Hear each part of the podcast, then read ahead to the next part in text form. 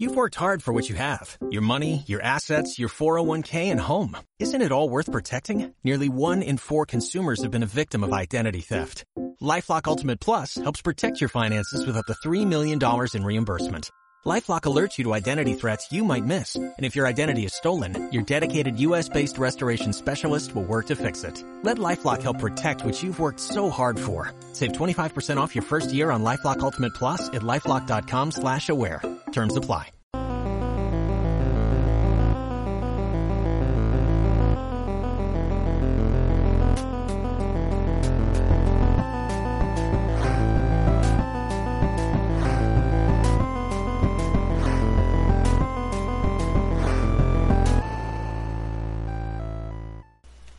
Hola, ¿qué tal seguidores del canal Anigame Retro del podcast AGR Podcast con el número 6? Ya tenemos aquí la sexta presentación de su podcast favorito.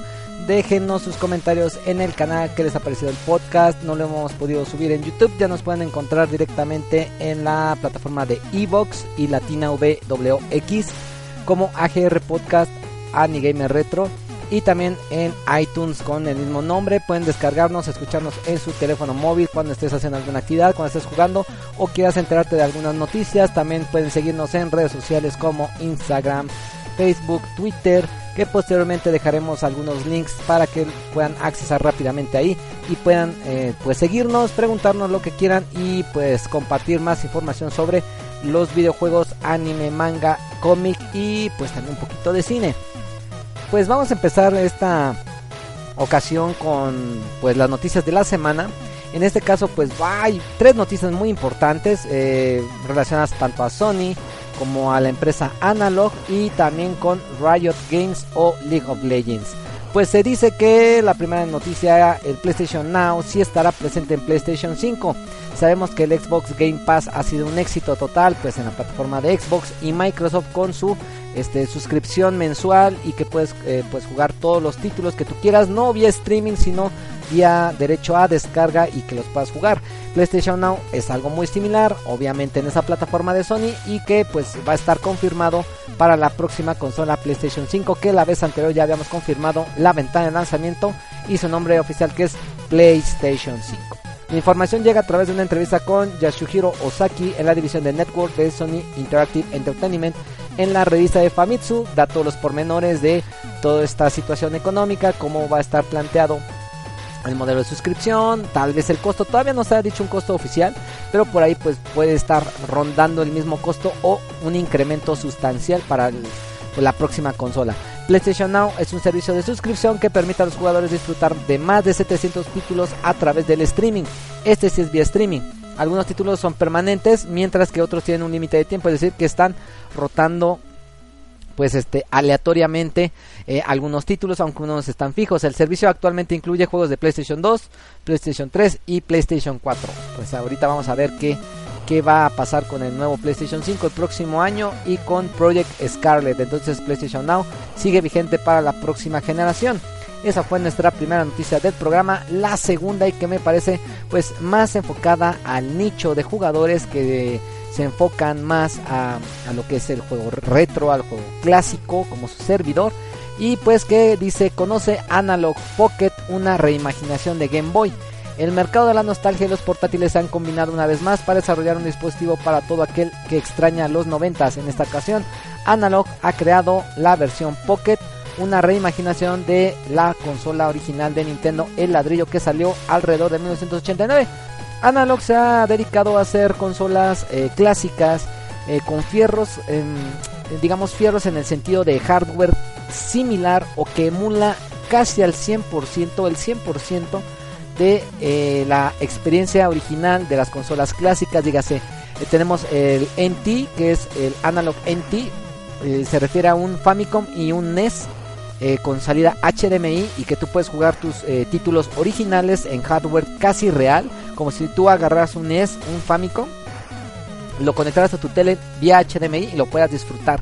Puedes hacer capturas y puedes hacer pues streaming si te lo permitiera alguna capturadora y es muy muy óptimo su desempeño. Tuvimos el año pasado el, el Super, eh, no es cierto, el SNES NT, es decir, la versión del Super Nintendo eh, de NT Analog, que es prácticamente lo mismo que el Famicom o el NES, pero con el Super, eh, Super Nintendo con un menor costo, pero la misma calidad.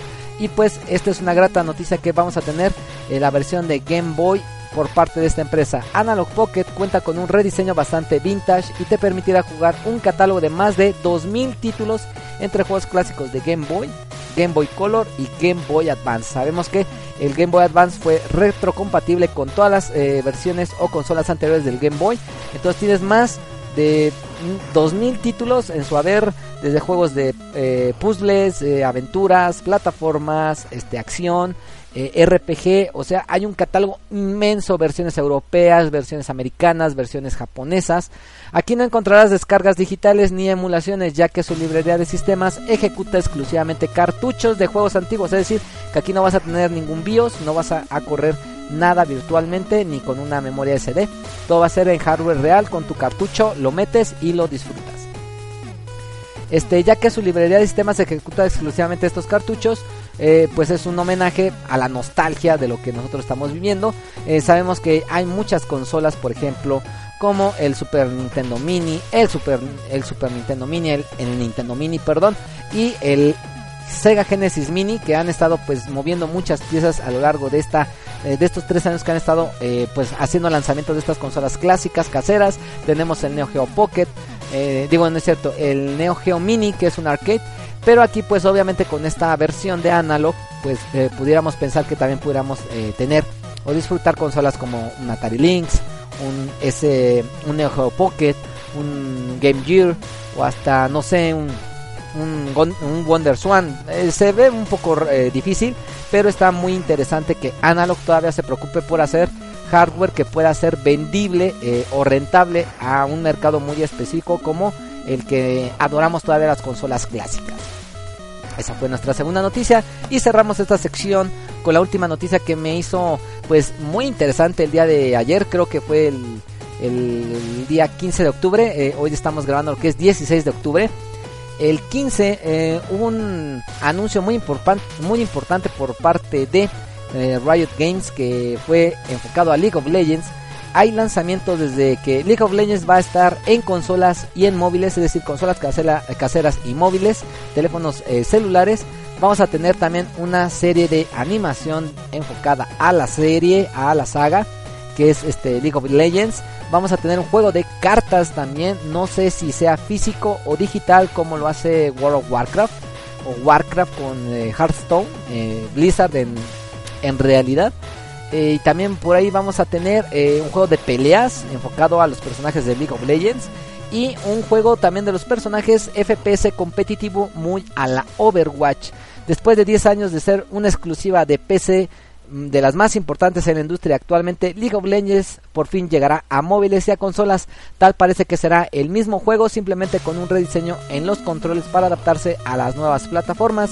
No se dio fecha en específico, pero veremos versiones en el año 2020.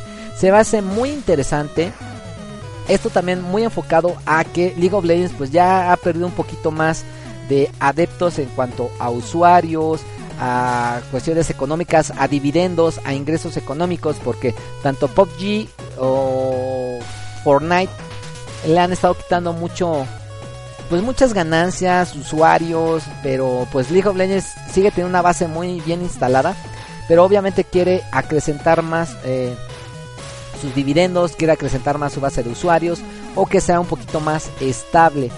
Esto es algo lógico y pues eh, yo creo que por ello en 10 años League of Legends o Riot Games, que es la productora, diseñadora y, y desarrolladora de esta franquicia, pues se ha preocupado porque eh, se hagan nuevos eh, servicios, nuevos productos de esta saga, de esta serie. Porque realmente League of Legends decíamos que era el juego original, no había cambios, no, no había ninguna modificación. Pero pues ahora ya con un FPS, con un juego de peleas, con un juego de cartas, hasta con una serie de animación, pues obviamente va a ir enfocado a más público. Esta se me hizo muy muy interesante. Eh, realmente vamos a ver qué tal responden los usuarios en cuanto a esta noticia y hasta pues obviamente ver de qué trata cada juego, ver cómo se maneja, cómo es tan adaptable para consolas, para móviles, ciertos juegos, unos van a estar enfocados en PC y pues obviamente el tiempo nos dará la razón o nos dirá qué es lo que sucede. Pues hasta aquí llegamos con lo que fue la primera sección de noticias. Vamos a ir a un corte musical enfocado al próximo juego que vamos a reseñar o a recomendar. Eh, enfocado a Sword Art Online. Últimamente he estado platicando mucho de esta serie. Eh, no es de mis favoritas, no es una imperdible, pero es una serie que me ha gustado bastante y que he estado muy involucrado con los juegos y la animación japonesa. Vamos con una rola que está enfocada al juego de PlayStation 4 de Lost Song. Y pues vamos a ver si está muy bien el juego, si es recomendable o no. Así que no se despeguen de Anime Retro este, de AGR Podcast número 6.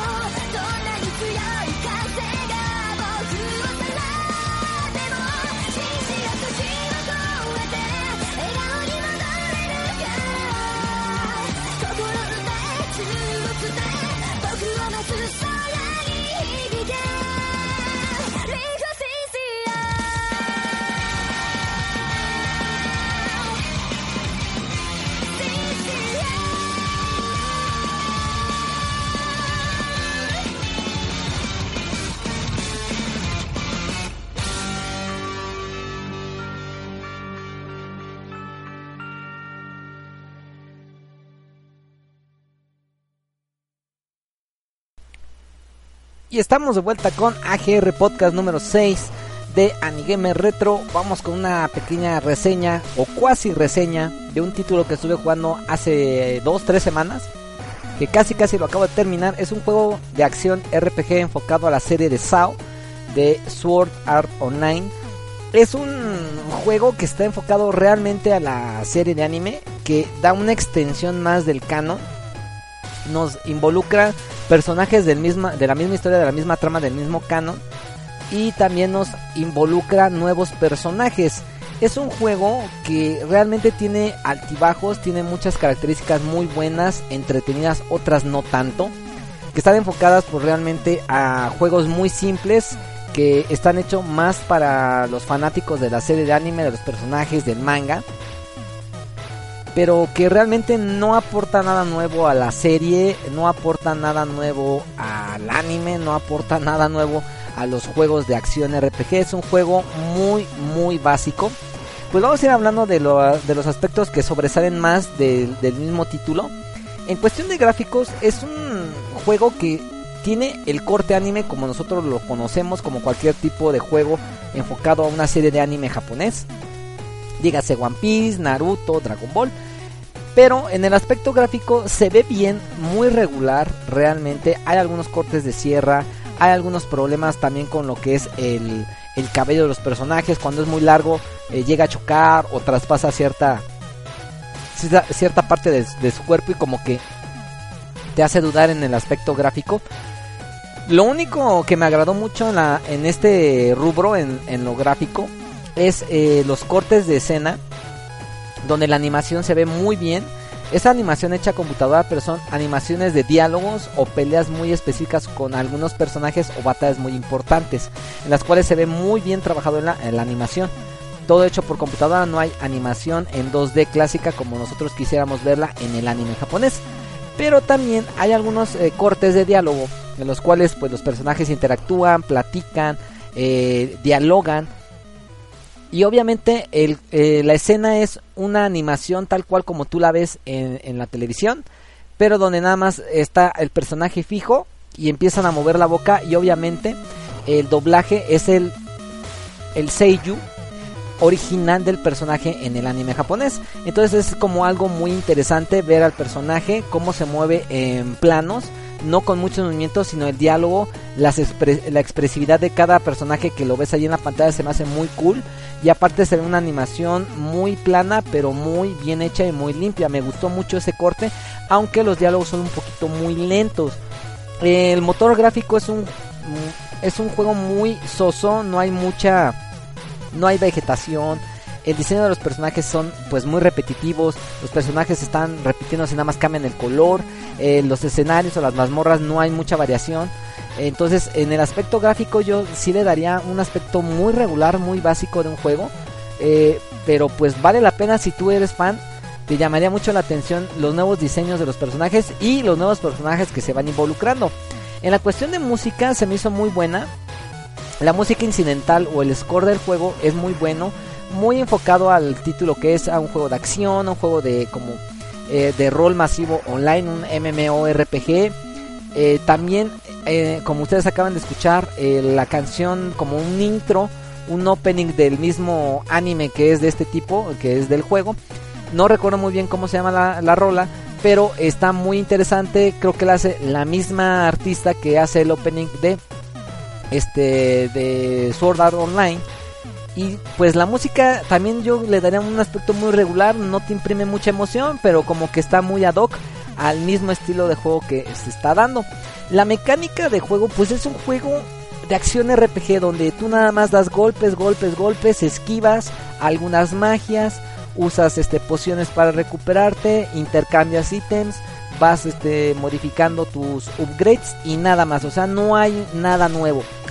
Eh, me pareció interesante porque yo soy de los eh, jugadores que no prueba este tipo de títulos. No soy muy recurrente a juegos de acción RPG o de RPG clásico.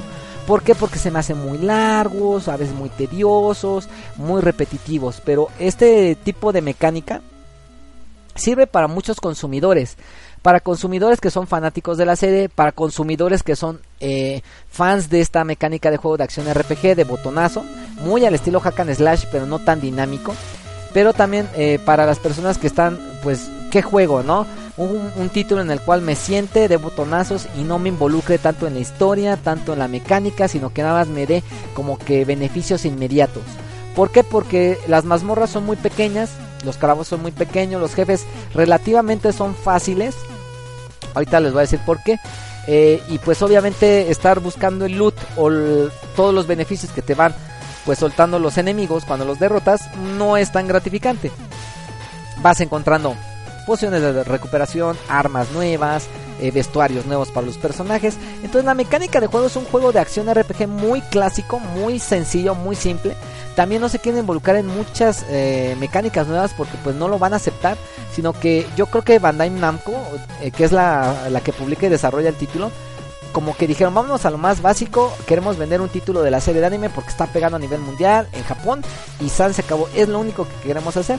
Esa es una mecánica de juego pues muy plana, muy sosa, que si tú eres muy asiduo, asiduo de juegos de hack and slash que son más dinámicos, mucho más difíciles, con mucho más reto, en el cual quieras este, hacer combinaciones de golpes, este, movimientos mucho más rápidos, un dash o un agarre, no lo vas a encontrar aquí.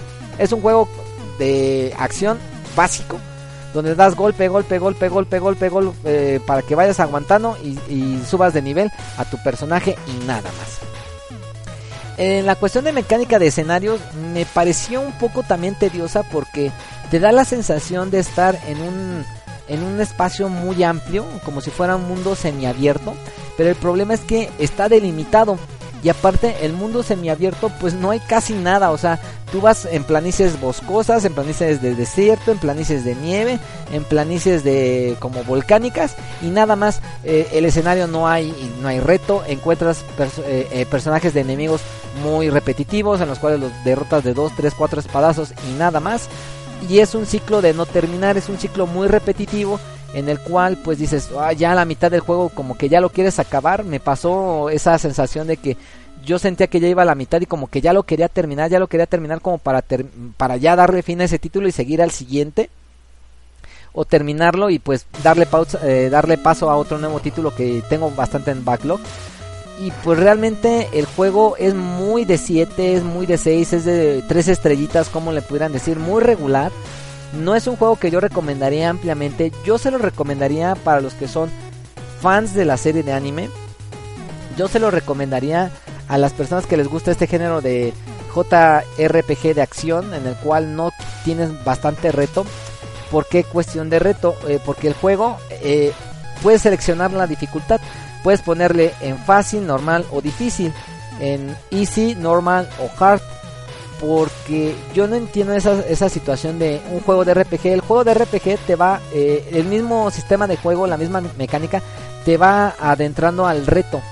Yo que he jugado muy pocos Final Fantasies, eh, yo hasta el momento no he escogido ninguna dificultad, sino que me la dan de, eh, por default y pues ya, vas, vas creciendo tu personaje, eh, los mismos enemigos te van pidiendo que tú estés elevando tu nivel de, experiencia, eh, compres nuevos aditamentos, compres nuevas armas, estés haciendo como que eh, upgrade o, peleas aleatorias para mejorar tu personaje y aquí no se siente así.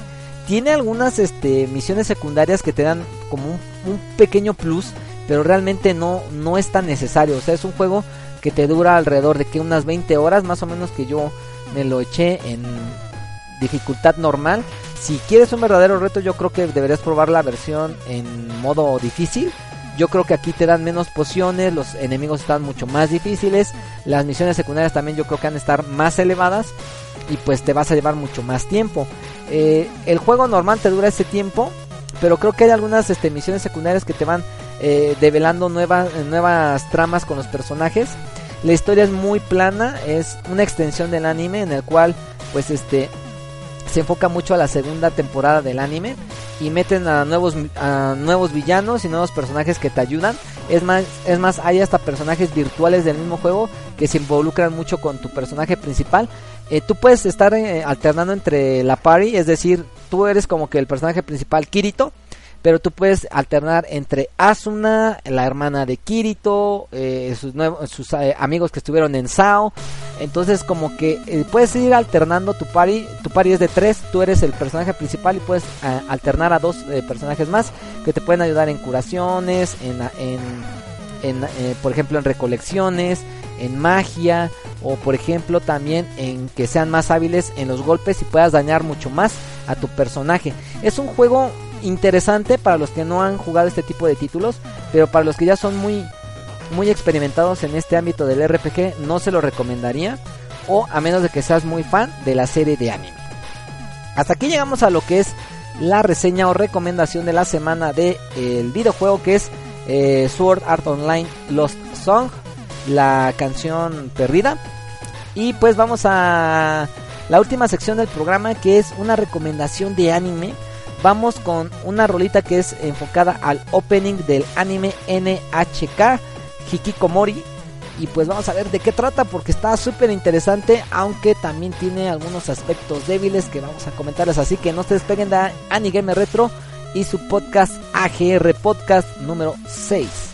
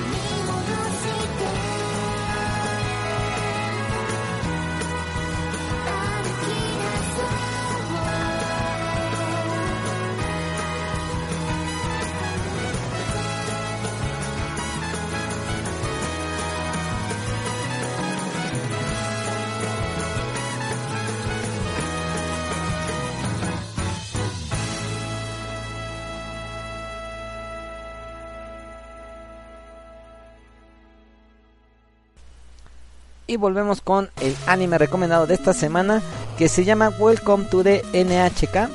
porque está enfocado a una crítica bien, bien gruesa en la situación de eh, los hikikomori, que es una situación muy difícil de tratar en Japón. Es un anime parodia, crítica social a este tipo de personas que son eh, por lo regular desempleados, estudiantes que no estudian y no trabajan, eh, desadaptados sociales en los cuales son personas que viven todavía con su familia y que están encerrados en sus casas, no salen, no conviven, no socializan con ninguna persona en el exterior. Es más, les dan muchos ataques de ansiedad y pánico cuando ellos salen al exterior, cuando les habla una persona que no conocen, eh, tienen muchos temores personales, mucha depresión y a veces estas personas se dedican mucho a desconectarse del mundo real y conectarse a mundos virtuales. Estas personas están muy enfocadas al internet, a juegos en línea, a, hacer comunidades en foros que están interactuando con otras personas, creando avatars diferentes, eh, dialogando con estas personas de otras maneras sin la socialización personal, interpersonal, cara a cara más que sus mismos familiares. Este problema también trasciende con las mismas familias que esconden, apoyan o realmente limitan el conocimiento de los vecinos o de los otros familiares a saber que tienen a un familiar, a un hijo, a un hermano, a un tío, a un papá, que es un hikikomori. Este anime toca temas un poco ocultos acerca de la cultura japonesa. Este se centra en Tatsuhiro Sato, un joven quien ha perdido el deseo por seguir con la vida cotidiana. Tal es la rendición que decide convertirse en un hikikomori. Al término del tercer año de estado eh, eh, de aislamiento, el personaje denota un desorden psicológico, al grado que él mismo llega a la conclusión de que por una conspiración ficticia ocasiona todos estos problemas. Eh, esta es la, la parodia que se enfoca en el anime, esta crítica social se maneja de una manera un poco irreal, en la cual este Tatsuhiro eh, tiene como que la idea errónea de que todos los problemas sociales, todo el exterior, todo lo que le está ocasionando ese malestar como Hikikomori, lo está produciendo, lo está provocando una conspiración externa, gubernamental, mundial, en la cual le crea problemas, que toda la gente esté como que burlándose de él, que hable de él, etcétera, y como que ese desorden social y psicológico le ocasiona todos estos problemas. Ya después de todos estos tres años que él ha estado como Hikikomori en su casa en su departamento él solo, empieza a conocer a personas, a su vecino, a una chica que lo está como que vigilando, acechando, acosando, literalmente no es real, eh, pero que como que llega a sentir otro, otras cosas por ella, la empieza a conocer, empieza a socializar con ella, eh, vuelve a, encontrarse con su vieja senpai de la, de la preparatoria. Y como que va evolucionando el personaje viviendo muchas situaciones desde cómo empieza, cómo se estanca, cómo empieza a mejorar en la cuestión de este malestar social y cómo vuelve a recaer. La serie es muy lenta. Eh, yo optaría por verla en varios días o en varias semanas porque son 24 episodios y cada episodio es muy denso, muy lento, a veces hasta aburrido, otros muy emocionante, otros muy serio. Entonces como que tiene un ritmo de muchos altibajos, no es tan plana. A veces eso se agradece, pero a veces no tanto porque tú quieres ver un anime y lo quieres este como que devorar rápidamente porque la historia es muy muy muy fluida. En este caso no lo es así. Esta animación eh, está hecha por Gonzo del año 2006, entonces ya prácticamente más de 13 años tiene esta animación. Si tú la alcanzas a ver en sistemas de streaming, que no sé si estén, o en algunas páginas web de manera gratuita, se ve, se percibe una serie ya vieja en la cual pues el, el estilo es muy burdo, sucio, muy opaco y no tiene muy buenos trazos. Entonces por eso se siente una animación muy vieja. Yo por ese aspecto yo no la recomendaría tanto. En cuestión de personajes yo siento que son muy buenos. Eh, su mismo vecino es un es un personaje muy muy muy jocoso porque es un vecino adolescente que está estudiando en una en una escuela particular vocacional en la cual puedes ser un seiyu, puedes ser un animador, puedes hacer puedes ser un programador de videojuegos. Entonces, eh, puedes hacer muchas muchas cosas, pero en el aspecto vocacional no tanto profesional. Eh, la senpai es la persona como que le empieza a meter ideas de la conspiración mundial.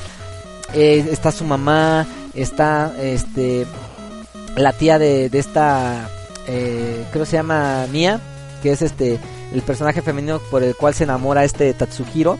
Entonces hay, muy, hay personajes muy marcados, muy buenos, muy interesantes, que dan pauta a ese desarrollo muy bien elaborado de cada personaje principal, de los personajes secundarios. Eh, también yo pudiera hablarles de que la serie no es tan, tan, este, tan ligerita, sino que es muy seria por lo mismo de la temática que trata. Yo esta serie se la recomendaría si quieren ver un poquito algo diferente. Se llama NHK o Welcome to to the NHK. La pueden encontrar en cualquier página web de anime, subtitulada en español, muy interesante.